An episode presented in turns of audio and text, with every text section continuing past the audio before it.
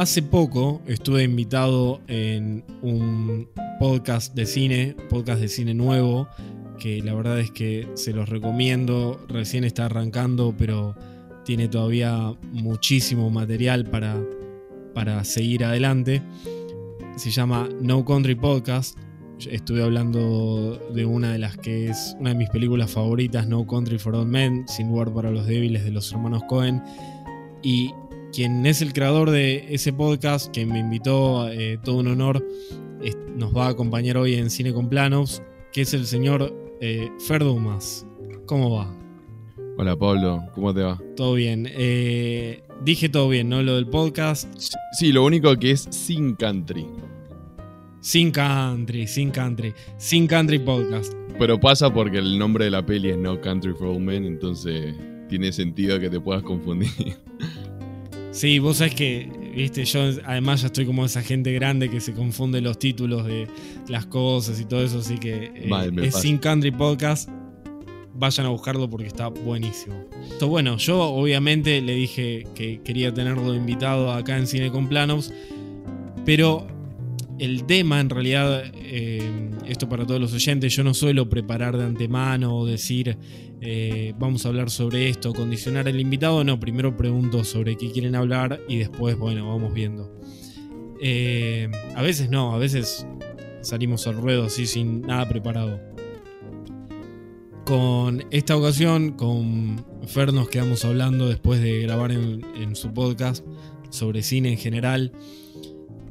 Y saltó de repente en la charla, no puedo acordarme puntualmente por qué, no importa.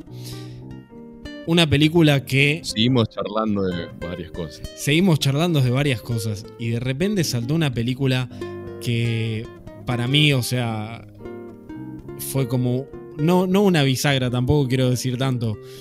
Pero en el mundo de las redes, principalmente en Twitter, casi todo el mundo parecía odiarla pero acá esto prueba que Twitter en realidad es eh, una muestra muy pequeña del resto del mundo porque las salas se llenaban, había personas que le iban a ver dos veces.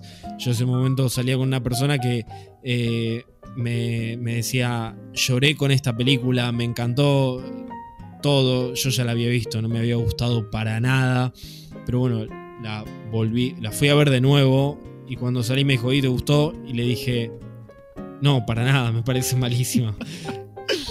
y, me dijo, eh, bueno, pero eso es porque no te gusta Queen. Y yo le dije, no, a mí me encanta Queen, pero, o sea, la película no me gusta. Estamos hablando de Bohemian Rhapsody. ¿A quién no le gusta Queen? Eso es lo que quería decir. Obvio, o sea, no sé si quiero enterarme qué persona no le gusta Queen, pero... Bueno, pero es una de las bandas más masivas, o sea, con, no sé, más fanáticos creo en el mundo no sé, después de los Beatles. Además, o sea, una música increíble. Eh, yo no soy esas personas que, no sé, no le gustan los Beatles porque son populares ni nada de eso. Es más, a mí cuando una película es popular todavía me, me en general me suele gustar más.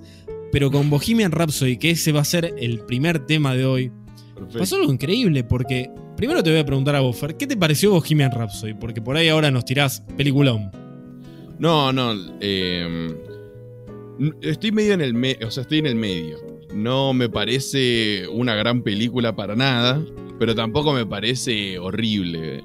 O sea, sí caen muchos clichés, eh, los personajes por ahí son muy superficiales, eh, caen en escenas que ya hemos visto en otras películas y más en, la, en los biopic que se suele hacer de, música más eh, exclusivamente o específicamente, y, pero nada, la disfruté. o sea, la vi una sola vez, no la quiero volver a ver, no me interesa, me parece que es bastante mediocre, nada más eso. ¿La viste en el cine? La fui a ver al cine y en el, los últimos 20 minutos me emocioné. Pero sí salí y dije, no, por favor, que bodrio. O sea, bodrio no, pero Eh, ¿Cómo vas a meter los últimos, o sea, 20 minutos del show entero? Me parece, o para eso lo voy a ver en YouTube a mi casa. Y además, esa otra cosa, que mucha gente diciendo, no, pero increíble cómo lo hicieron igual al concierto. Y mirá cómo lo recrearon a la perfección. Eh, y a mí qué me importa, o sea, eso, para eso lo veo en YouTube, o sea, no lo, no lo quiero ver en el cine ese concierto. O sea, sí lo podría ir a ver el concierto al cine, pero fui a ver una peli, no fui a ver el concierto, que lo he visto. Ya lo he visto en Facebook, lo he visto en YouTube, lo he visto en varios lugares. Una de las cosas que más se alabó de Bohemian Rhapsody, incluso algunos los eh, más malintencionados van a decir que eso es lo que salva al resto de la película. Me acuerdo que en Adaptation, eh, El ladrón de orquídeas, esta película de, con guion de Charlie Kaufman, decía. Buenísimo. Sí, y no sé si te acordás que Maki, este guionista que, que lo caga pedos al personaje de, de Nicolas Cage, le decía: La película puede ser una porquería que si los impresionás en el último acto, va a ser un éxito. Uy, sí. Y y yo lo pienso mucho porque a mí fue lo que más. A ver, yo estoy. Uh, Fer dice, bueno, que está ahí como en el medio, hay cosas que le gustaron, otras que no. Eh, yo estoy en el porcentaje que, la odió, que minoría, porque quiero decir esto como dato. Fue la película más taquillera de los últimos 10 años, eh, que no era ni secuela, ni eh, adaptación de un cómic, ni nada, o sea, eh, fue un éxito tremendo. Incluso que en Argentina las funciones se llenaban y pusieron una versión incluso para cantar, las de Sing Along. Bueno, disculpame que te corte, pero eso me pasó con la película también. Que siento que la peli está hecha para que vaya la gente a cantar. que es como medio karaoke la peli. Porque me pasó que fui con amigos y todos los veo que están cantando y están como en esa. y, y es como, bueno, pero no sé si eso está tan bueno. Igual sí, si lo disfrutan, está buenísimo. O sea, no, ¿quién soy para juzgar? ¿Me entendés? Pero, pero nada, es como también la estás disfrutando por eso mismo. O sea, podríamos haber ido a un karaoke a tomar algo y era casi lo mismo para mí. Está bueno eso que decís porque me hiciste acordar por qué salió el tema de Bohemian Rhapsody cuando nosotros estábamos hablando después de tu programa. Y salió porque yo mencioné el video este que se hizo viral, por lo menos en Twitter Argentina, donde en una sala de cine hay un... Y este video divide aguas, o sea, no hay nadie indiferente. O este video se ama o se odia. Hay un pibe que, se puso a cantar en el medio de la sala eh, uno de los temas de, de la película a todo volumen y lo filmaron y hay gente que, lo odia cuando lo ve y hay gente que dice, che, el pibe está muy feliz, está compartiendo su emoción, no lo jodan. Eh, pero creo que es... ¿Qué haces cantando en el cine de, esa forma, boludo? Igual yo, a mí también me da, me da vergüenza el... Me da como cringe. O sea, no, no lo odio. Sí, cringe es la palabra. Eh, pero al mismo tiempo también entiendo los que dicen, che, el pibe está ahí como muy contento, eufórico y todo lo demás. Me gustaría alguna vez, si puedo entrevistarlo, si alguien alguna vez sabe cómo se llama, por favor, dígame. Se parece a Lucas Vine. Tiene un aire y hasta Lucas, lo he visto a Lucas decirlo que se parece, que es como que cada vez que se cruza con ese video, dice, posta que pienso que soy yo, ¿me entendés? Uy, después, después se lo voy a decir. Pero bueno, la cuestión es, en general el público la disfrutó mucho. Es más, yo tengo la teoría que Bohemian Rhapsody en, el 2019, cuando fue la entrega de los Oscars, eh, todos decían que era entre Green Book y Roma. Y yo decía, no, es entre eh, Green Book y Bohemian Rhapsody. Es más, me acuerdo que había hecho un pro de y aposté todo, menos película Bohemian Rhapsody y terminó ganando cuatro de los cinco premios a los que estaba nominado, incluyendo mejor eh, edición. Yo no puedo creer Una edición polémica. No puedo creer ni siquiera que esa película haya tenido tantas nominaciones. Y para mí, yo soy honesto, ese año no hubo muy buenas películas. Y mm, yo creo que nominaron a Queen, a Bohemian Rhapsody, para que Queen tocara en la academia, ahí en los premios.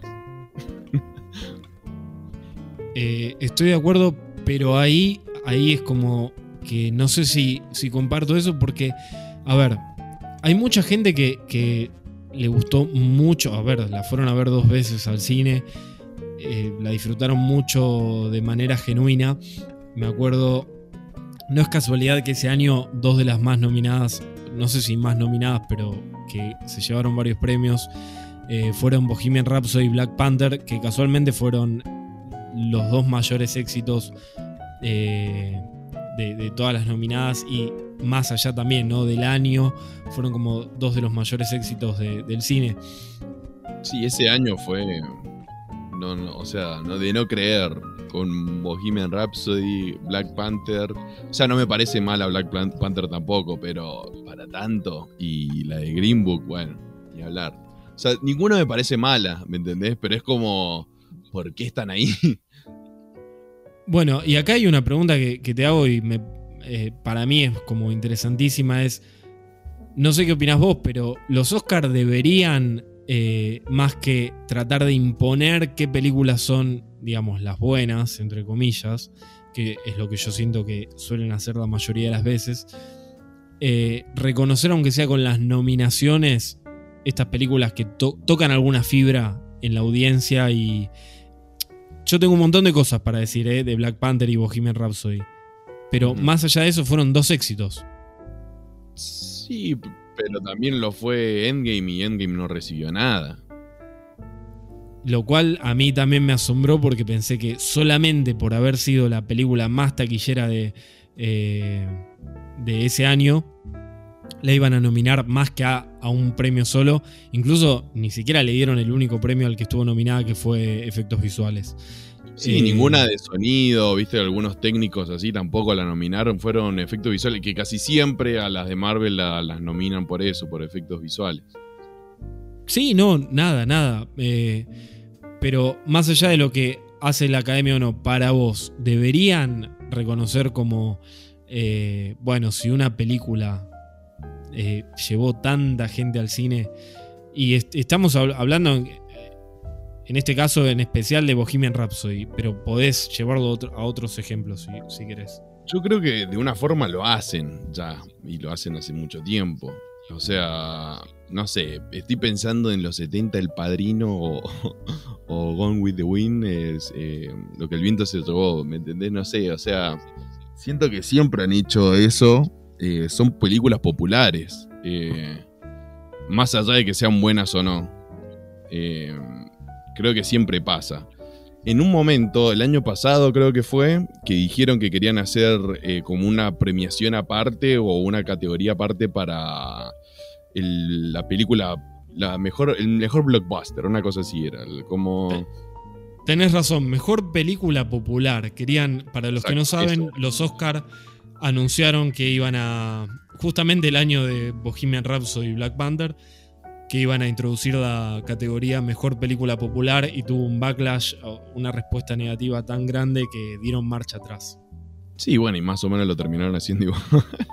Por eso te digo, o sea, creo que los Oscars lo hacen de, todas formas. Es como la nueva, las nuevas reglas que sacaron que tiene que haber inclusión, que tiene que la película no, que ganadora tiene que tener ciertas, eh, bueno, no sé, tiene que haber ciertas etnias y todos los géneros y, y lo hacen siempre eso, nada más que ahora te lo están diciendo.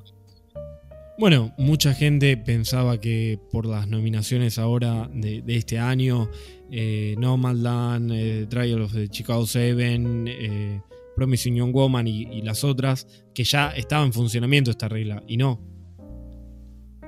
Y no que... no, no, no, todavía no, se implementó, o sea, lo dijeron, lo anunciaron, pero todavía no está en funcionamiento esa regla, pero más a favor de lo que decías vos recién, eh, las nominaciones no están muy lejos de eso, con o sin regla. Sí, eh, el año que ganó Moonlight y no La La Land, que era la favorita. La La Land también es una de las más eh, taquilleras, fuera de, ser una adaptación, un cómic o lo que sea. Eh, sí, sí, totalmente. Y también, pero La La Land me parece mucho mejor película, obviamente. Pero acá, acá viene lo interesante, ¿no? Porque para vos, está, está bien que hagan esto, que este reconocimiento, digamos, porque alguien podría argumentar, se me ocurre, eh, no todo lo película popular es buena. eh, si creemos en una categoría objetiva de lo que es bueno y lo que es malo. Yo no, creo mucho, pero trato de ponerme en este lugar. Eh, ¿Está bien ese reconocimiento o no? Hmm. Buena pregunta. La verdad que no sé qué decirte porque no le presto tanta atención. Me encanta ver la ceremonia, la veo con amigos si puedo, eh, pero lo veo más como un partido de fútbol. Em, no lo tomo algo como serio, o sí serio, pero no como, uy, no, esta ganó el Oscar, quiere decir que es la mejor, porque mejor película no hay, no existe la mejor película, puede ser la que más te gustó a vos. Woody Allen decía algo como esto, así que objetivamente no existe algo, y menos en el arte, no hay algo objetivo. Entonces me parece que esto del popular me da igual. Sinceramente, eh, me da igual. Pero, pero sí creo que ya empieza como a ser medio eh, falta de respeto al arte, creo. Y mm, es una cuestión, te das cuenta que es marketinera. Es como, y la gente no lo está viendo a los Oscars. Últimamente va decayendo la audiencia. Entonces necesitamos meter esto porque, porque sí o sí tenemos que levantar. Estoy muy de acuerdo con lo que dijiste sobre la valoración del arte y esta idea que a veces tienen las instituciones de premios de la mejor película como si fuera una cuestión así científica, ¿no? Eh, de hecho, eh, me acordé que en el año 2012, que estaban premiando lo mejor del cine en 2011, eh, se enojó Daniel Radcliffe, el actor que, hace, que hacía de Harry Potter, mm, porque los Oscar habían nominado a Hugo, la película de Martin Scorsese, y no, no la habían nominado a mejor película a Harry Potter y las Reliquias de la Muerte, parte 2. Claro, que era como el cierre de Harry Potter. Claro, y él argumentaba que además de eso, la película había sido no sé cuántas veces, pero muchísimas veces más, más taquillera que la de Scorsese. Y bueno, pero hermano, vos porque capaz que lo. Daniel, vos lo estás viendo muy subjetivo, eso, de tu casa, ganaste una fortuna gracias a esas películas. Eh, amás a todo ese elenco, viviste toda tu vida con eso, pero Hugo es mucho mejor. Eh, o sea, eh, siendo un poquito objetivo, eh, mirándola con los ojos de crítico, Hugo le pasa el trapo, perdonen a todos los fans de Harry Potter. Bueno, a mí, a mí también me gusta más Hugo, pero eh, siempre pienso en esto, ¿no? O sea, o los que... Yo no fui fan de Avengers Endgame, lo charlamos hace un día por, por Twitter. Infinity War me pareció mucho mejor. Olvídate. Eh, Esa me parece buena película, en serio, ¿eh? No, a mí también, ¿eh? A mí me parece peliculón Infinity War. Eh, y disculpame, quiero, quiero decir algo antes que te voy a cortar. pero. Mm, pero siempre. Si alguien me sigue en Twitter y me está escuchando ahora. por ahí ve que, que, me quejo mucho de Marvel y todo ese, todo ese mundo pero quiero que sepa que todas me parecen buenas películas. O sea, no, no como, hoy son fantásticas, me volvieron loco, son las mejores películas de la Tierra. Obviamente no. Pero ninguna me parece, uy, qué mala que vi, me pareció un bodrio, la sufrí. No. Todas las disfruto, todas me parece que están bien logradas. Solamente soy un personaje en Twitter y me gusta verlos quejarse. Lo cual nos lleva a otro tema, sobre Twitter y la gente que se queja. Quiero agregar algo parecido con una diferencia, algunas del MCU. Eh, sí se me hicieron bastante flojas, Thor, El Mundo Oscuro eh, y otras más. Eh, ahí está, por, eso no, no, te gustó ninguna. no, a ver, pero todas las disfruto. La, ¿Sabes cuál que vi, que vi que mucha gente la, la alababa y decía increíble la de Thor Ragnarok con Taika Waititi. Eh, Waititi, sí.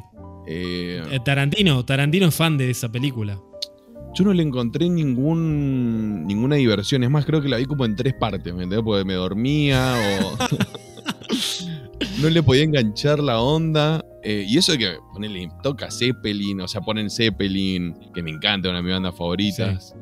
Eh, tiene como chistes muy buenos. El, el Hulk ese me da mucha risa, no sé. Pero, pero no, hay algo que. Toda esa artificialidad que tiene la película me, me, saca. No, no, no puedo disfrutarla tanto. Y eso me pasó también con Endgame y con varias de esas que son tan artificiales que por ahí siento que estoy viendo un videojuego, la cinemática de un videojuego que, y no una peli. Bueno, a mí algunas. Eh, Thor Ragnarok me gustó, no te voy a decir. Eh, me pasa lo mismo que a vos. O sea, yo me acuerdo que había una, eh, una secuencia que se suponía que debía ser emotiva. donde estaba Anthony Hopkins, Odin. Mm, y, eran atacados por, por Hela, Kate Blanchett. Y estaban como.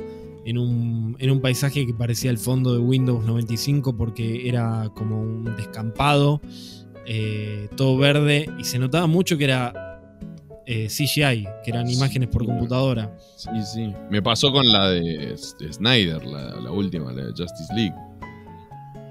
La de Justice League igual, sí, o sea, yo la estaba viendo, la vi con amigos y uno en un momento dijo, eh, che, esto lo, hizo todo con una computadora. Hicieron en Paint algunas cosas. Más o menos más o menos. Pero esa me pareció, eh, te diría, mejor que Thor Ragnarok y, Endgame. Eh, sí, puede ser. A mí, o sea, la disfruté más, a pesar de que tengo algunos reparos. No, para mí no tendría que haber durado cuatro horas. Hay cosas que. Que corte un poco de escenas de, slow motion en cámara lenta y sabes cómo vamos, en tres horas la hace la última media hora me, me, estaba doliendo la cabeza, la vi así todo seguido. Eh, Yo justo la estaba viendo con amigos y le digo, loco, es casi poético el quilombo que hay, o sea, de colores, de explosiones, de ruidos, de sonidos, de música, de movimientos de cámara. O sea, llega a ser hasta poético, ¿me entendés? Porque no entiendo nada de lo que está pasando. Ahí eso que dijiste, para mí, hay algunas películas de Zack Snyder que me parecen malísimas. ¿Como igual? Eh, Sucker Punch no me gustó. No la vi. Eh, para nada. No me gustó para nada. Me acuerdo salí enojado del cine. Eh, otras me gustan, otras no me gustan. Más allá de eso. Y también reconociendo que hay algunas del MCU que me gustan, otras que no me gustan. Zack Snyder tiene un estilo visual. Para mí. Sí. Es un autor, ¿eh? por ahí me van a odiar algunos, me van a putear y van a decir, no, ¿qué estás hablando? Es un groncho, no sé qué. Es un autor. Michael Bay también me parece un autor, también. O sea, no quiere decir que sean buenos tipos, pero tienen un estilo particular. Muy, muy, muy de acuerdo. Eh, y Michael Bay no me gusta una película de él. No, tampoco. Como decís vos, o sea, es, es un autor. O sea, cuando está dando vuelta a la cámara alrededor de personajes con un telefoto, con un teleobjetivo, eh, decís, uy, eso es re Michael Bay. ¿Me entendés? Alguna explosión de la nada. Es como fácil de imitar, pero también Wes Anderson es fácil de imitar y ese es un autor. O sea, nada, lo que quiero decir es eso. Está muy bien lo que dijiste, ¿eh? y justo el ejemplo que diste clave porque salió hace poco eh, un teaser de, un videoclip de eh, Bizarrap que, usaba ah, la estética del Gran Hotel Budapest. Fácil de imitar, era. Nos vamos por distintos lados, porque ¿viste? empezamos a hablar de alguien y, y sigue, nunca terminamos con lo que estábamos hablando antes, pero Wes Anderson me pasa eso, me re gustan sus pelis, no he visto todas, pero las que vi eh, tiene un, estilo muy particular. Todo el mundo sabe cuando ve una película de Wes Anderson. Pero eso también me pasa, que siento que es muy imitable. Que lo, que lo he visto en comerciales, lo he visto en videoclips. Eh, no sé. Es fácil de imitar.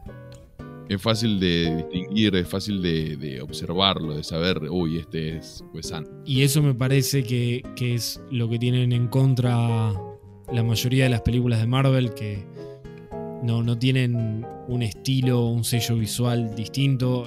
La mayoría se ve igual.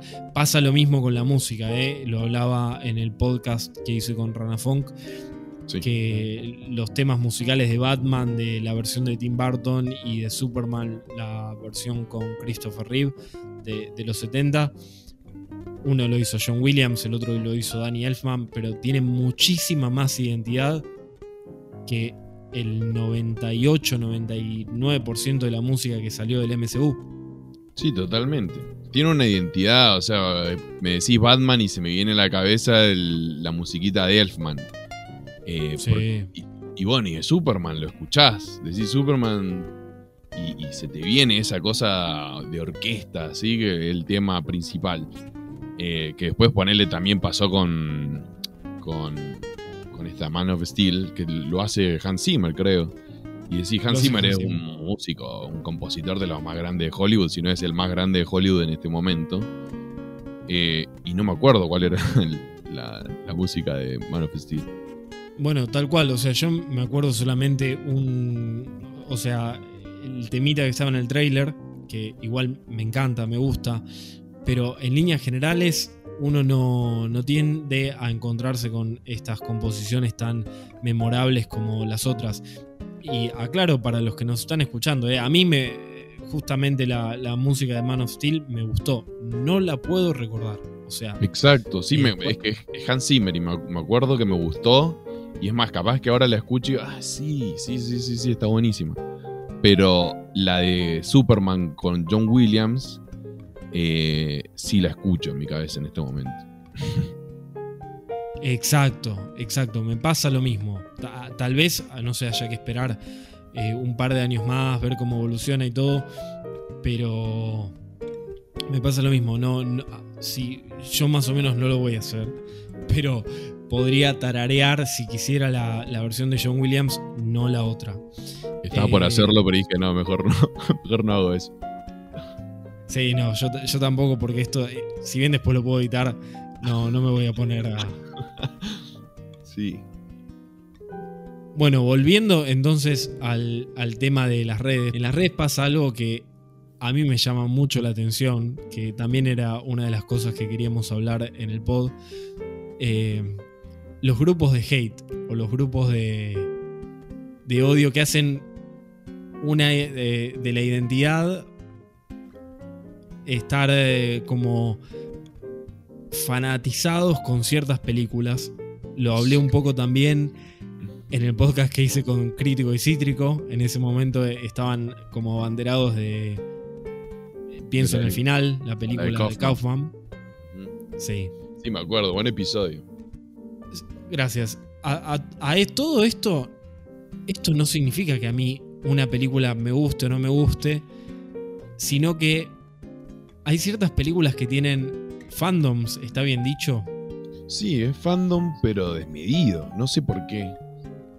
Insoportables. Insoportables. O sea, es lo que yo siempre trato de decir. Las películas no tienen la culpa, pero a veces qué difícil. Qué difícil. No, pero además me pasa que ponerle varias veces me han atacado y seguido. Creo que a vos te atacan más todavía. porque tenés más llegada que yo. Em, pero muchas veces me atacan por películas que me encantan. Entonces no lo entiendo. Me eh, pasa exactamente lo mismo. Una vez me atacaron tanto que se hizo viral, a vos creo que también te pasó, o sea que se hizo tendencia eh, por Gone Girl. dije, pero, o sea, Gone Girl, David Fincher está entre mis tres directores favoritos de la historia, lo amo, creo que yo dirijo y hago la... Eh, o sea, como, creo películas o, o bueno, cortometrajes, eh, es basándome en el estilo de Fincher. Imagínate, eh, lo amo. Y por ahí me empieza, eh, me bardearon por Gone Girl. Y digo, claro, pero me encanta la película. No sé a qué quieren llegar con esto. Por favor, un poco de contexto para los que no están en el mundo de Twitter, o tal vez sí, pero ¿qué, ¿qué pasó ahí con Gone Girl? Una vez pusieron como a ver que me acuerde cómo fue. Pusieron como íconos femeninos, íconos feministas, eh, cuatro chicas muy tremendas, eh, personajes, grandes personajes femeninos del cine, y entre ellos estaba Amy Dunn, que es, eh, uy, Rosamund Pike en Gonger. Y yo dije, che, pero está un poco mal que la tengan como ícono a ella, ¿no? Porque es una, al, final es una psicópata, mata gente para llegar a donde está. eh, manipula a una sociedad, manipula al marido, manipula un montón de gente para lograr eh, algo mucho más enfermizo todavía de seguir estando con su esposo. O sea, totalmente loco. Y, y ahí me empezaron a bardear. No, que no entendés nada. No, que qué raro un hombre hablando de un personaje femenino. No, qué raro. Sí, pero mucha gente y atacándome a lo loco. Yo, a ver, te entiendo. Eh, todavía a mí me sorprende más cuando a veces me responden con eh, lo que son las fancams, que es como la gente que postea las la fancam de los coreanos, pero con películas. y me lo postean como si yo no sé odiara esa película. Me, acuerdo que una vez no sé qué había tuiteado y alguien me, me tuiteó una como respuesta una fancam de Rocketman, la, una película que a mí me encantó y yo me quedé como, como el meme de Box Bunny mirando, tipo, se supone que esto debería enojarme, o sea, eh, muchas veces son películas que me gustan. Sí, además como esa idea de, bueno, si estás bardeando a un personaje femenino, entonces sos un machista, sos un machirulo. es como, a ver, ¿por qué no idolatran a Lisbeth Salander de también que es una película de Fincher que me parece es así, me parece un personaje un ícono porque es una mina independiente, súper empoderada, hace lo que quiere y es una justiciera. ¿Por qué no idolatran a esa mina pero así a Amy Dan? ¿Me entendés? Eso es lo que me parece loco. Bueno, pero esto, a ver, algunos pueden decir es lo mismo que pasaba con eh, Joker o con eh, Tyler Durden en, Fight Club. Pobre Fincher, estamos tomando todas las películas de él como. bueno, pero es Sí, sí, justo. Pero eso es lo que yo siempre trato de decir. Bueno, a ver, momento. Eh, la película por un lado y después si tiene como una legión de, de fans tóxicos por otro pero esta gente basa su personalidad en eso, es como... Eh, y, no tiene una interpretación que vaya un poco más allá, ¿no? Eh, a, esto me refiero lo mismo que está diciendo Fer ahora, que si uno dice, vamos a... Y no me quiero meter mucho en esta película porque eh, dentro de poco voy a estar dedicando un podcast con otro, otra invitada hablando de Promising Young Woman. Bien. Pero cuando se habla de esta película, inmediatamente, o sea, si uno cuestiona algo es porque tiene una agenda contra eh, Emerald Fennell o cualquier directora y no. contra las mujeres.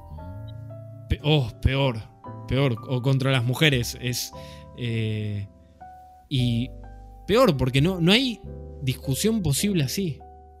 No, pero eso creo que pasa con el fanatismo. O sea, con esa, esa cosa desmedida de defender lo que amo eh, a toda costa. Bueno, el otro, el otro día mismo que viste que dije que me, gustó un poquito más Justice League que, mm, que Endgame. Eh, un tipo me empezó a bardear y me dice, no, así son adolescentes estos eh, fanáticos de DC.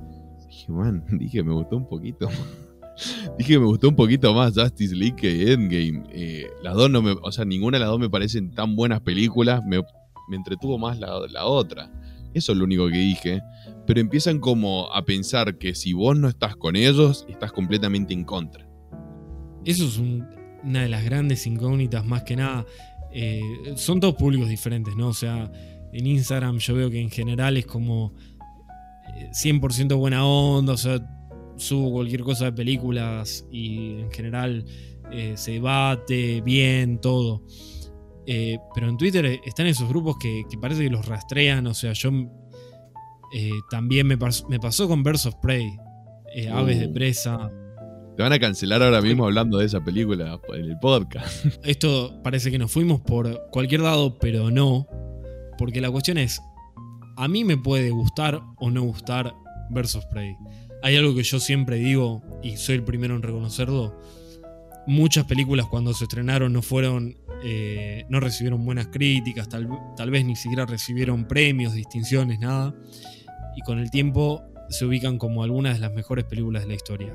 Voy a tirar algunos ejemplos. Vértigo de Hitchcock, fracaso comercial, críticas mixtas. Creo que ninguna nominación al Oscar, o si tuvo, tuvo una.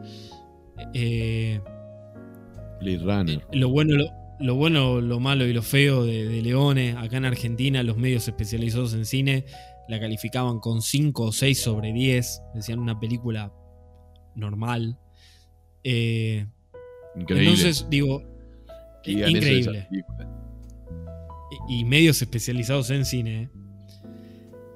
Eh, o sea, yo digo esto reconociendo que el día de mañana, y por eso el título del podcast, de este episodio, Bohemian Rhapsody pueda llegar a ser considerada como no solo la mejor película de 2018, sino como una de las mejores películas de, no sé, los últimos 10, 20 años. Sí, sí. Para mí no lo es, pero lo mismo con of Prey. Y claro, claro.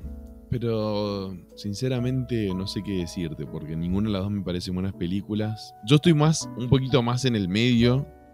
Igual yo soy un poquito cagón con todo eso, como que lo reconozco. Nunca soy de la detesté, me parece horrible. Una que otra vez sí me parecen algunas películas malísimas, que digo, no puede ser. Eh, y tampoco soy, no, no, la mejor, una obra maestra, lo que acaba de salir es increíble.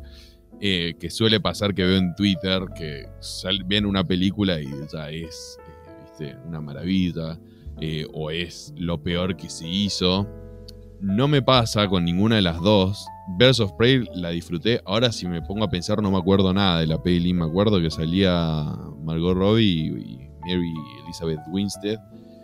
Pero nada más. O sea, no me acuerdo mucho. Y con Bohemian Rhapsody me pasó que también es esto lo que me pasa con las de Marvel. Las empiezo a odiar un poquito porque la otra gente dice que es una, una locura, que es fantástica la película. Y digo, no, no, ¿cómo? O sea, no, no, tampoco. Está bien, que última, pero no me vengas a decir, eso me pasa, eso me pasa nada más, pero no creo que sea horrible para mí. Me hiciste acordar también ahora con esto que me contaste, eh, que también hace una semana, no sé cuándo se estrenó Sky Rojo, la serie de Netflix sobre prostitución y trata, eh, que me pasó, no, no la vi, pero vi unas escenas que subieron o unos diálogos que subieron que me parecieron burdos, simplistas, eh, como casi un de panfleto, o sea, como si fuese un comercial, en vez de algo, como si... No, es arte, sentí al verlo, o sea, como que no era algo sutil, trabajado de una cierta forma, sino que te lo están tirando en la cara con una obviedad. Y mucha gente me empezó a bardear y a decirme, pero ¿cuál es el problema? O sea, si lo está diciendo, déjalo, le va a llegar a un montón de gente. Y bueno, ahí entra un montón de cuestiones que para mí está mal que lo den de esa forma, porque encima la gente que va a ver esa serie no va a cambiar eh, su forma de ser o tampoco es el tipo de gente que necesita cambiar. Para mí. Pero bueno, también pasa esto que estás diciendo. Capaz que hay gente que sí necesita que se lo tiren de esa forma, que se lo digan de esa forma y va a llegar más porque es mucho más masivo. Y, y acá me- quiero remarcar esto, no es que yo no vi Sky Rojo, o sea, sé el contexto del que está hablando Fer, porque se eh, viralizó eh, como una imagen, como decía él, que, que hablaba sobre la prostitución y bueno, vi una lectura y del otro lado otra lectura decía, bueno, esto es demasiado explícito, o sea, una bajada de línea muy, muy obvia y se podía problematizar por un montón de lados que un poco yo estuve leyendo las discusiones y me parece interesante igual que eso suceda, ¿eh? más allá de que yo puedo tener una opinión. eh, mira, me, me acabo de acordar, había unos intelectuales que eh, Jesús Martín Barbero y otros más que en general dan en la carrera cuando yo cuando yo hice la carrera universitaria, la primera que hice, que hablaban sobre los consumos culturales en México. Y estos tipos estaban estudiando los consumos culturales y bueno, no sé, eran las novelas, los melodramas de, la novela que pasaban en la televisión en la tarde. Y hay una, un, episodio, ellos van, en un episodio del texto, no, no, no es una serie. Eh, van al cine y ellos se ríen de lo que al resto de la audiencia los emociona. Y esto parece una obviedad total, pero creo que Jesús Martín Barbero es el que dice, che, pero pará, o sea, si nos estamos burlando, nos estamos riendo de lo que se están emocionando los demás, o sea, entonces no aprendimos nada nosotros que somos los que estamos estudiando esto sobre consumos culturales. ¿Y por qué digo esto? Porque a mí también me pasa, o sea, que yo a veces veo, no sé, eh, alguna lectura sobre alguna película, sin ir más lejos, a veces cuando arman eh, en Twitter los ranking, los ranking o los hilos de mejores películas de la historia. Yo veo algunas que, que me quiero agarrar la cabeza. La gente disfruta, ¿me entendés? Que Bohemian Rhapsody la vaya a ver tanta gente. Conozco gente que la fue a ver tres veces al cine, ¿me entendés? O sea, eh, yo la fui, la fui a ver una sola vez y no la odié tanto como vos.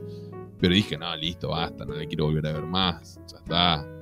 Eh, pero sí, hay gente que la fue a ver, le encanta, se la compró en Blu-ray, no sé, la tiene en su casa, la vuelve a ver, le fascina la película. Y es la mayoría de la gente. Lamentablemente. Y por eso, o sea, no quiero quedar como, viste, mirando desde arriba o, mis consumos son mejores que los consumos del resto, porque esto, viste, si no es como... Cinéfilo pretencioso. claro, Tal cual, tal cual, que a mí también me pasa, o sea, no sé si yo digo, me gustó Godzilla vs. Kong y por ahí aparece alguien en las redes que me dice, eh, pero, eh, no sé, ¿por qué no estás hablando de Luz Silenciosa de Carlos Reigadas? O, mal, mal, mal, eh, sí, no sé. sí, sí. Me pasó recién hace un ratito. ¿Te pasó?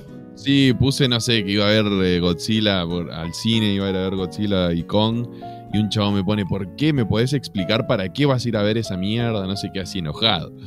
Y digo, a ver, un lagarto radioactivo tirando rayos de la boca, peleándolo contra un chango gigante. ¿Qué más te querés? O sea, no, esa es la justificación, no sé qué crees que más te diga eso. Me parece genial. Y ahí se rieron y como quiero, bueno, está. Pero, pero sí, o sea, yo también disfruto eso. No tengo ni miedo drama en decirte. Puedo verme una de Tarkovsky y también me voy a ver con al cine, o sea, no tengo drama. Exacto, a ver, eh, y a mí hay un montón de películas hiper mega recontra populares que, que, me encantan y nunca entendí por qué, o sea, mejor dicho, entiendo, no comprendo el desprecio a, a las películas populares, una bastante cuestionada en general desde que se estrenó hasta la fecha. Avatar a mí me gusta mucho de James Cameron. Creo que las de Cameron eh, tienen ese problema, porque Titanic me parece una obra maestra, me parece increíble esa película. Y, aún así, eh, mucha gente que conozco me dice, no, no, la detesto, la detesto, no puede ser. Y, creo que una vez se lo dije a un amigo en la facultad, eh, con La La Land va a pasar esto, le dije. Va a pasar lo mismo que con Titanic que cuando pase, viste, la pasen por la, por la tele, que bueno, ya hace, unos años. Pero cuando la pasen en la tele hay gente que va a decir, ¿sabes qué? A mí sí me gusta La Como diciéndote, che, no, para la gente le parece mala, pero a mí sí me gusta. Pero sí, una obra maestra, está buenísima. ¿De qué estaba hablando? Son buenísimas esas pelis, aunque sean populares. Ah, yo eh, no diría como algo que tengan en contra que sean popular porque eh, para mí una, siempre hay que prestar mucha atención cuando algo se hace popular y masivo. Se puede reducir a, bueno, esto tiene, no sé, la campaña atrás de Netflix, la campaña atrás de Disney, y en parte es cierto. Pero también es cierto que cuando se moviliza tanta gente no responde a un solo factor. Entonces, algo que veníamos hablando estos días antes de grabar el podcast con Fer, y yo le digo, mira, yo todavía no vi Sky Rojo, o sea, no, no puedo hacer una opinión valorativa personal sobre si me gustó o no, pero, pero a favor de, eh, incluso la del usuario que escribió el tweet, ese que se viralizó y generó mucha adhesión eh, y muchos comentarios en contra, me parece. Eh, no creo que, esté escuchando el programa, pero si está escuchando, mejor. Eh, me parece que está buenísimo lo que hizo porque ayudó a generar discusión y a reflexionar sobre el estado del arte. Cuando digo el estado del arte, o sea, como decís vos, por un lado salís y decís, che, esto es eh, muy chato, banal, lo que sea, y por el otro lado se abre una discusión que dice, no, momento, está llegando un montón de gente. Seguro, pero eso por el tweet, me parece, ¿entendés? Como que dije... y, es más, el chiste que hice yo es que podés ver, no sé, me dice, pasa eso también, que hago chistes y por ahí los entienden mal y dicen, oh, no, qué pesado este tipo, qué pedante. Estoy haciendo un chiste, tranqui. O sea, está diciendo como en Taxi Driver, eh, te lo hacen todo tan sutilmente y entendés que la prostitución está, es, lo más eh, putrefacto de la sociedad y más que agarra niñas desde pequeñas. O podés ver esto que está escrito por un bot tuitero. O sea, para mí está escrito por, por Twitter eso. Y está bueno que se arme la discusión en Twitter, no tengo drama.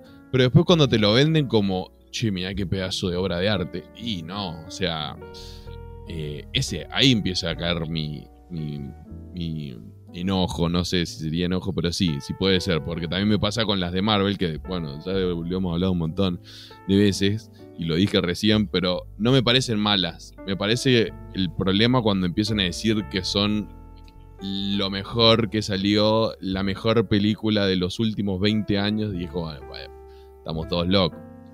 A mí, y esto para, como decís vos, para no tirarla entre comillas hate, porque no es hate, hay algunas que Infinity War me, gustó mucho, hay algunas del MCU que, me gustaron, Civil War me gustó, eh, pero a lo que me pasa a mí, no solo con Marvel, en general con cualquier película, creo que la próxima va a ser Nomadland, que Nomadland también, entre comillas, me gustó, eh, es cuando no se puede cuestionar de ninguna... A ver, el irlandés de Irishman a mí me parece excelente. Me, parece extraordinaria. Y se la recontra cuestionó. Por un montón de cosas. Por la duración. Se la sigue eh, cuestionando. por, el CGI en, el de-aging eh, digital. Eh, por la, escena de las patadas del personaje Robert De Niro con el almacenero, por un montón de cosas. Sí, sí, sí. Y no hicieron que yo valorara menos la película o que fuera mucho menos atacar a alguien en las redes y a decirle, no, eh, mandarle, no sé, un army de, los que nos gustó eh, de Irishman. a matarlo. Fotito, de Robert De Niro ahí en el perfil. Oh. sí, eh. Sí, ahora que lo pienso. La fan de Joe Pesci. Sí, todo. uy, sí. Mira, voy a buscar. Mañana voy a buscar si hay una fancam. De, eh, tendría que haber. Tendría que haber, sí. Tendría que haber. Eh, pero la cuestión es. No. O sea, me hacen a mí reflexionar sobre la película, sobre el estado del arte, sobre cómo se consume una película. Eh, me acuerdo que creo que fue de Crítico y Cítrico un tweet que yo dije estoy muy, muy de acuerdo, que él había mencionado y había dicho algo como una película de 260 minutos se la está tirando abajo por dos minutos que, o menos que dura la pelea con el almacenero. Sí, sí, lo mismo iba a decirte. Es como lo que se le puede llegar a criticar a la película es efectos visuales, que no es una peli que se basa en eso, y en una pelea de, no sé, un minuto. O sea, que, ¿en qué te cambia la peli de tres horas y pico de eso? Eh, sí, o sea, y genera un montón de discusiones que a mí me parecen buenísimas, o sea, que aprendo un montón y no me dan ganas de silenciar a las personas que dijeron eso. No comparto esas opiniones. Por ahí, sobre alguna película, sobre algún punto sí, pero no, no voy a decir, bueno, no sé, me, me arruinó la experiencia o nada. Entonces, pero por eso tampoco, y es lo que a mí me, me hace un poco de ruido, y por eso comparaba Nomadland con eh, los fans de Avengers o de Snyder o lo que sea. Cuando uno cuestiona ciertas cosas sobre la película, eh, no lo está haciendo necesariamente, puede haber un caso que sí, pero porque tengo una agenda contra eh, los hermanos Russo o eh, Zack Snyder o Chloe Zhao, sino porque estás dando una opinión, una visión distinta. Y el arte está para eso. O sea, y además. no pretendo que te guste o sea, que le guste a todo el mundo, tampoco. Eh, a ver, eh, hay personas que, mis amigos, sin ir tan lejos, o sea, yo tengo muchos de mis amigos que no son cinéfilos, no les gusta tampoco mucho el cine, y cuando hablo con ellos me dicen, no, esa me pareció una cagada, fue un bodrio.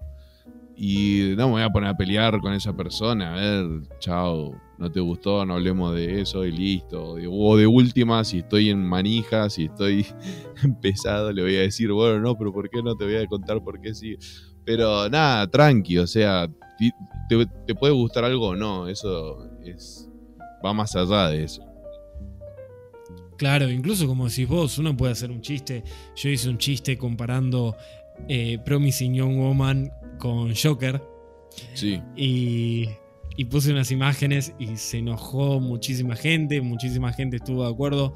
Y Mili, eh, mi compañera de La Nación, eh, que hicimos, nos pusimos a hablar dos horas sobre Promising Young Woman en Instagram, eh, porque ella me decía, entiendo la comparación que haces, pero no estoy de acuerdo, y me dio su punto de vista sobre un montón de cosas de la peli, y o sea, a, lo que voy es, con ese chiste que Millie no, no compartía la misma óptica, pero se dio una, una charla espectacular de dos horas, dos horas reloj, eh, sobre esa película.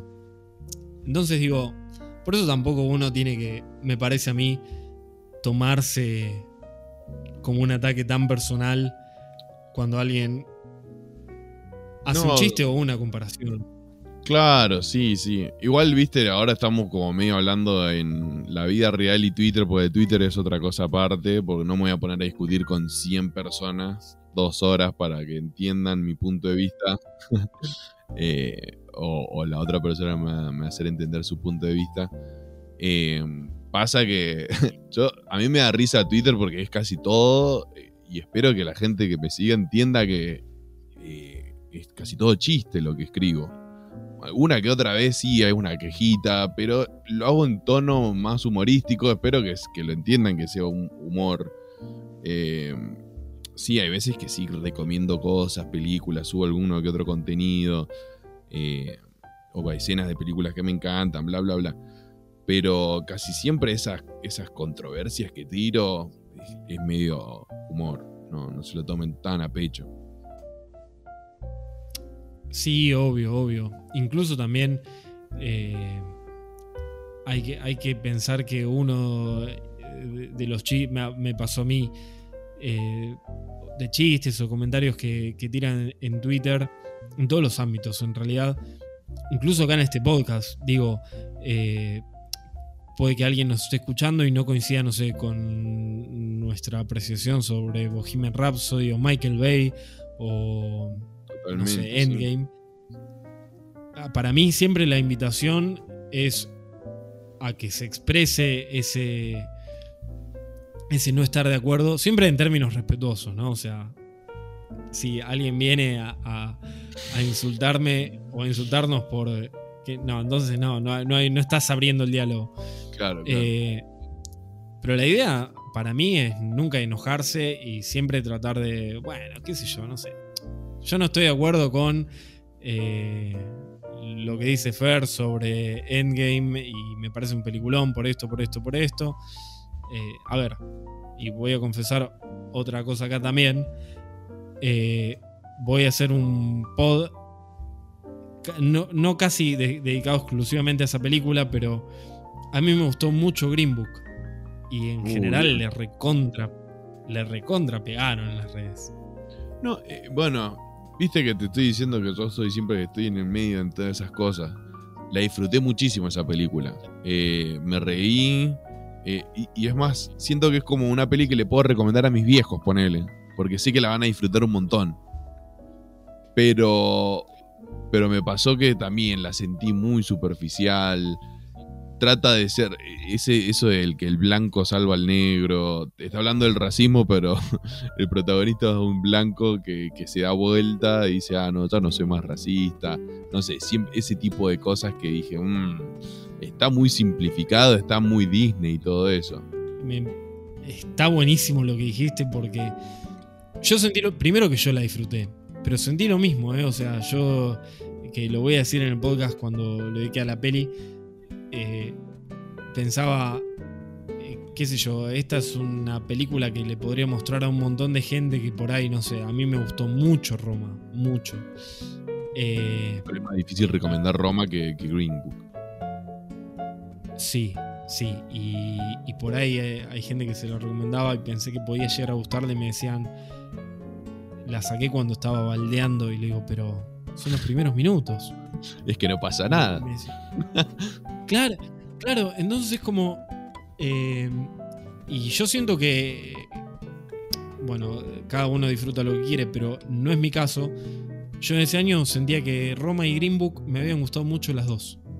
Bien. Y que, que me gustara una no descalificaba la otra. Sí, sí, sí. Por eso la discusión está también de si te gusta el cine de Scorsese, no puedes disfrutar el cine de superhéroes o viceversa. Y no, Batman me encanta. Siempre que puedo ver a Batman lo voy a ver.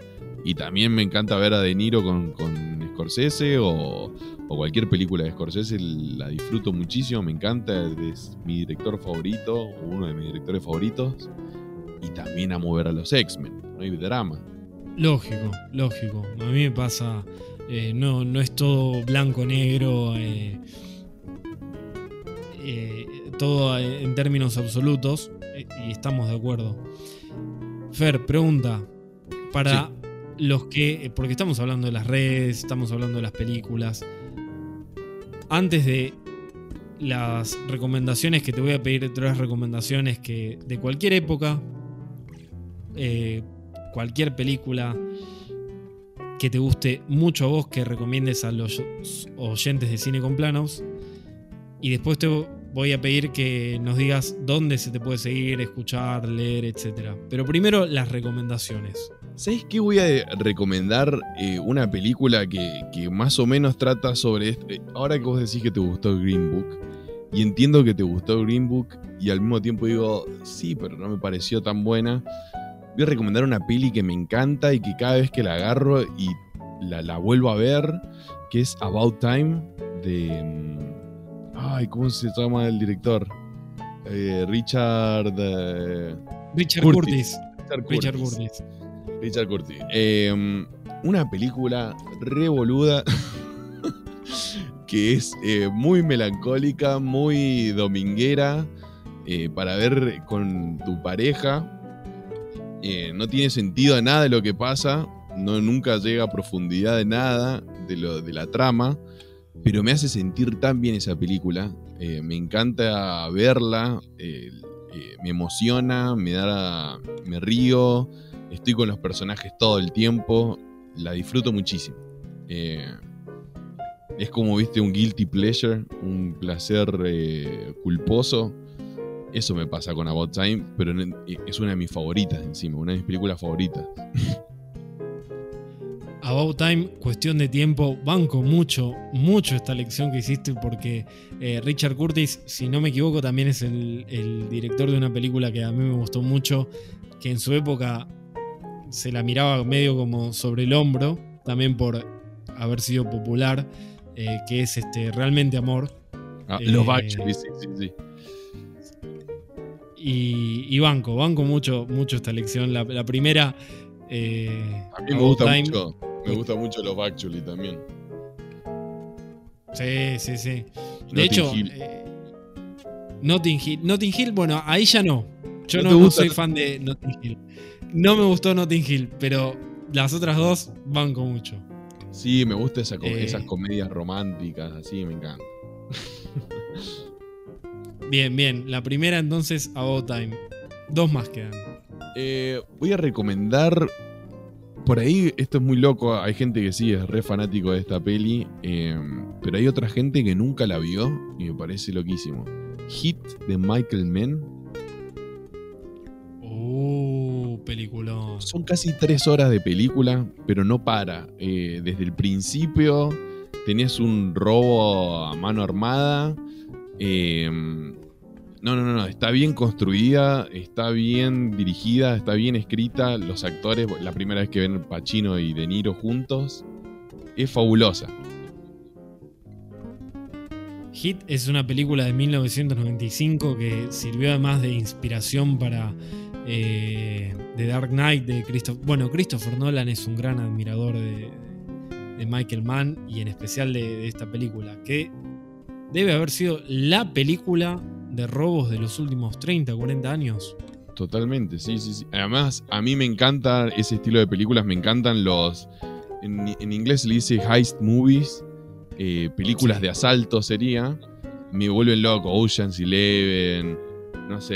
eh, ahora no sé, no, no puedo pensarlas, pero sí, Hit, eh, todo lo que tengan asaltos me, me encanta. The Town, que The Town también eh, toma muchísimo de Ben Affleck, toma muchísimo de Hit. Eh, hay un hay, hay un QA, unas preguntas eh, que le hace Christopher Nolan para los 20 años, creo, o 25 años de, de Hit, que le hace Christopher Nolan a Michael Mann, Al Pacino, Robert De Niro, que la recomiendo que lo vean. Sí, es buenísimo. Yo lo, lo vi en YouTube. Creo que hablas uno que están como adelante, en un escenario, delante de un telón rojo o algo así. Creo Sí, que- sí, sí, porque obviamente Christopher Nolan se basa en, en- Creo que su carrera se ha basado en copiarle, o, o bueno, está inspirado en Michael Mann eh, y, y en Terrence Malick. Para mí es como que Nolan es una medio combinación ahí medio rara de Malick y Mann, así busca medio el cine poético, y, pero al mismo tiempo le mete todo ese blockbuster y, y explosión y cosa loca. Sí. Buenísimo también, o sea, la, la segunda elección, eh, Fuego contra Fuego, se llamó acá en Argentina. Fuego como dato fuego. para la gente argen- como dato para la gente de acá Argentina, la, la película fue tan eh, increíble en su momento que hasta inspiró una serie de televisión que se daba por Canal 9, protagonizada por eh, Babi Echecopar, que era una, una versión local de Fuego contra Fuego, se llamó acá Contrafuego, y era un nivel de, de berreta esa serie que Y eh, creo que sobrevivieron nada más. Sí, no, no. Tenés que verlo en YouTube. Contrafuego Echecopar, Echecopar porque un nivel berreta, pero atómico, atómico. Y estaba hecho en serio, no estaba hecho en broma. No, claro, no tenía nada irónico. No tenía nada irónico. Eh, tendría que haber sobrevivido como esos consumos eh, irónicos, ¿viste? Como Un Buen Día y otras Room. producciones, bueno. O The Room, The Room, pero bueno, no, no sobrevivió así. Y la tercera recomendación, ¿cuál sería? Y la tercera que se me acaba de ocurrir es, estamos hablando de Irishman, y justo en el 2019 hubieron un montón de películas, creo que fue el mejor año de los últimos años del cine, Eh, salieron unos peliculones, increíble, Tarantino, eh, Scorsese, eh, Bong Joon-ho, un montón de directores tremendos sacaron películas y todas me parecieron, pero un 10. Pero hay, la que más me gustó de ese año se llama The Lighthouse, El Faro, de Robert Eggers. Qué película, qué película con esa fotografía en blanco y negro. Eh, increíble, increíble. Sinceramente es una de las fotografías más lindas que he visto en mi vida. Eh, está, el formato es en 4.3. eh, está muy encasillado. Son dos personajes nada más, Willem Dafoe y Robert Pattinson, en un faro, encerrados los tipos, eh, monologando eh, creo que tiene una de las mejores actuaciones que vi en mi vida también, que es William Defoe. Eh, Pattinson también está excelente, pero William Defoe es impresionante lo que actúa. Eh, nada de lo que esperás. O sea, es completamente imprescindible la película. Eh, perdón, impredecible. nada de lo que. o sea, todo el tiempo te está sorprendiendo. No sé, me, fascina la película. Están, hay un montón de películas que me gustaron de ese año pero esa fue la que más me sorprendió, porque dije, nunca vi algo parecido. Yo, a mí me encanta también de Lighthouse eh, El Faro. Lo único que le reprocho no a la película, sino a la realidad y el estado de las cosas, es no haber podido verla en el cine. No sé si vos la pudiste ver en el cine. No, no, no, no, no, no, no la pude ver en el cine porque justo estaba acá en Argentina cuando la estrenaron. Pero la descargué y hay que verla con subtítulos. También agradecí haberla visto con subtítulos porque si lo hubiese visto en Estados Unidos... A, ver, tengo amigos que son americanos que la vieron en el cine y me dijeron no entendí. no entendí lo que estaban hablando porque es muy difícil porque es un lenguaje antiguo, son unos marineros, entonces como que estaba difícil seguirla. Y decían, eh, es más, la gente pedía que le pusieran subtítulos a la película la ambientación que logra esa película. Increíble. Yo estaba recontra metido, eh, la lluvia, pero también las posiciones que, de la cámara, todo, todo. el guion. que, tiene unos monólogos. Eh, o sea, y además poder memorizarlo los actores, unos monólogos larguísimos. Eh, cantan, se ponen en pedo. No sé, yo la vi una noche y al otro día me levanté y la volví a ver. Porque dije, no, no puedo creer lo que acabo de ver. O sea, necesito como entender bien porque además es difícil de digerir. Entonces, nada, necesita bastante atención. Y, y, la, mirá lo loco que es una peli que digo, mmm, difícil recomendarla porque mucha gente me va a decir, ¿qué me estás recomendando? Pero, pero increíblemente, siempre que la recomiendo me dicen, no lo puedo creer, es una obra maestra. Me pareció increíble, siempre. Sí, sí, es verdad eso. Es una peli que a mí me resulta difícil de, recomendar, no porque a mí me, a mí me gustó, me encantó, eh, pero puedo entender que puede resultar difícil, pero me pasó a mí variado. Algunos no se entusiasmaron tanto y otros me dijeron y otros me dijeron como vos, eh, obra maestra me voló la cabeza, me encantó. Claro, lo que me decían ah. mucho es como, nunca vi nada parecido, eso es lo, loco. Que también con la otra peli de Eggers, The Witch, porque Eggers tiene solo dos películas. y, The Witch también, siempre que la recomiendo me dicen, no, eh, pero, pero esto me pareció también así, viste, como... Me encantó, no puedo creerlo, no había visto nunca una peli de terror de esta forma, no sé. El tipo me, Mira, si saca la tercera que es The Northman y llega a ser así o buena, saco todo. Digo que es el mejor director que existe. la verdad es que sí, las, dos son grandes películas. A mí me gustó mucho más eh, The Lighthouse, pero la otra también me, gustó. Y además con Anya Taylor Joy, The Witch, así que eh, dos capos totales. Totalmente. Repaso entonces las tres que recomendó Fer acá en Cine con Planos: About Time, Cuestión de Tiempo de Richard Curtis de 2013, Hit o Fuego contra Fuego de Michael Mann de 1995 y The Lighthouse, El Faro de Robert Eggers de 2019.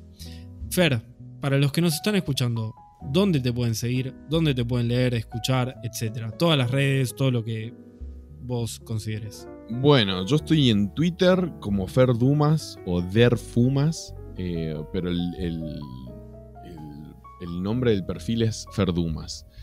Eh, también me pueden encontrar en YouTube como Fer Dumas, ahí subo videos cada tanto, videos análisis y también mis cortometrajes.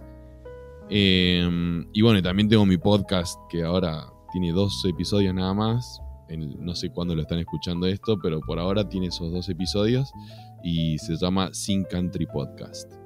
Eh, si quieren también seguirme en Instagram, es también Fer Dumas, Pero bueno, ahí es un poquito más como personal, no sé si quieren seguirme ahí. En las otras sí es más contenido de cine. Eh, como mucho en mi Instagram pueden ver fotografías que saco. Perfecto. Y siempre, mira, con los invitados me pasa que cuando terminamos, llegamos a esta parte del programa, me acuerdo de un montón de cosas que yo quería hablar. Me pasó con Crítico y Cítrico, me pasó con todos, me pasó con Lu Agosta, la cuestión de ella trabaja actriz de doblaje. Eh, vos, eh, en este caso, sos realizador eh, cinematográfico, tenés tu corto que, que es Scars y también eh, hubiese estado muy copado para hablar sobre ese proceso. Hay un montón de cosas que me quedan pendientes, así que te invito a más adelante un, un nuevo programa para que charlemos sobre todas las cosas que quedaron pendientes. Me encantaría, me encantaría. Siempre sabes que, que estoy para todo lo que vos me digas porque me encanta charlar con vos. Perfecto. Muchas gracias, Fer. Síganlo en las redes, en YouTube, en todos lados. Así que, y escuchen el podcast de él. También suscríbanse que está buenísimo. Gracias a todos por escucharnos hasta acá y nos vemos más adelante en otro Cine con Planos.